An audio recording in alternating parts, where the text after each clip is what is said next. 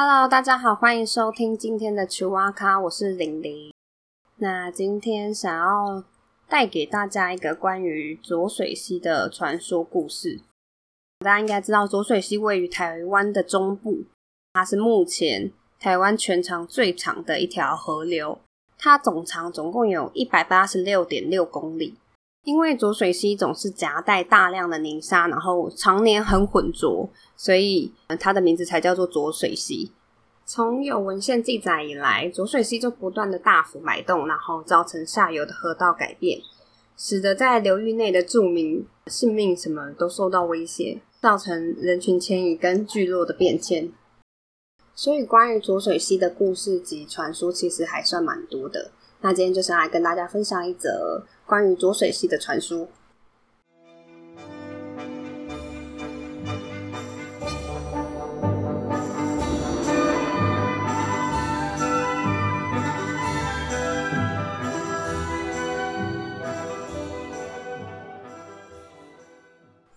据说呢，从前在这条溪水的旁边，住着一名原住民的青年，名字叫做索亚。他的父母亲在他很小的时候就已经过世了，所以他自己一个人住在浊水溪旁边，过自主、自给自足的生活。那有一天，索雅正像往常一样在田里犁田的时候，突然发现旁边有一只东西一闪而过，然后他猛然回头一看，发现有一只很凶很凶的大野狗。这边我估计应该是高山犬之类的，然后叼着一只小白兔从田埂旁边。跑过去，那近看发现那只小白兔有一点点受伤，但看得出来它的啊胸部还在喘气，应该是还没有完全死透，但是眼神已经透露出很绝望神情。那索亚看了非常的不忍心，于是举起手边的工具，便帮小白兔赶跑了野狗，然后救回了小白兔。索亚救下了小白兔，也不可能把小白兔就放在田里不管它，因为他这样最后也是死路一条。于是他就把小白兔带回家，然后并好好的照顾它，帮它敷药养伤。那过没多久，小白兔就恢复了健康，他便又将小白兔放回它原本应该去的地方。过了几天，索亚照往常惯例做完田里的工作，回到家里以后，咦，发现家里居然有一个。很漂亮的白衣少女在家中打扫。少女呢，一见到索亚就非常温柔的跟他说：“哎，你回来啦，晚饭已经做好了，那你等一下休息一下就可以吃了。”那索亚当然家里突然出现一个陌生人，然后还帮你煮饭，你应该会觉得很可怕，所以索亚就很警戒的问他说：“哎，你是谁？为什么会在我家里？”便举起了手边的工具对着少女，然后。少女就回答他说：“你前几天救的那一只小白兔是我的母亲，那我是来报答你的。”接下来呢，就跟所有的传说一样，索亚与白衣少女就结成了夫妻，在一起愉快的生活。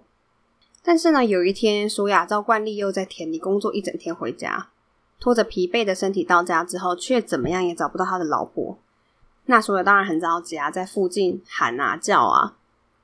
那突然又有一名同样身穿白衣的老妇人叫住了索亚，他跟索亚说：“嘿，我就是你之前救的那一只小白兔，住在清水溪对岸的野狗王，早就想要强迫我把女儿嫁给他，所以他这一次直接派人把他给抓走了。”就看到这里，我想说，小白兔是不是都有 dress code？他们就是一定要身穿白色的现身。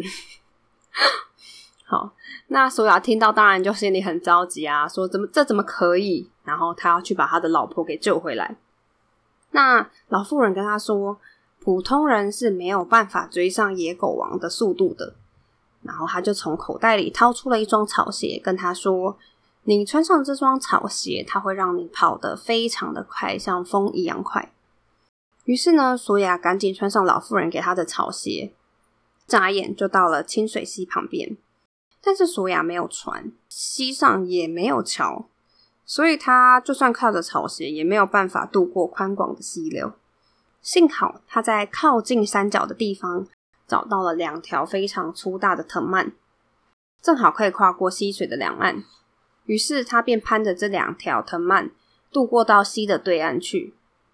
到了对岸没多久，索亚就看到一位背着竹篓的老先生跌坐在烂泥的烂泥巴里面，那有一点点爬不起来的样子。索亚本来想要赶快去救救人，然后想要不理这位老先生，但看着老先生狼狈不堪的样子，他就是于心不忍。于是呢，还是把老先生给救了起来，轻轻的扶老先生到旁边坐下。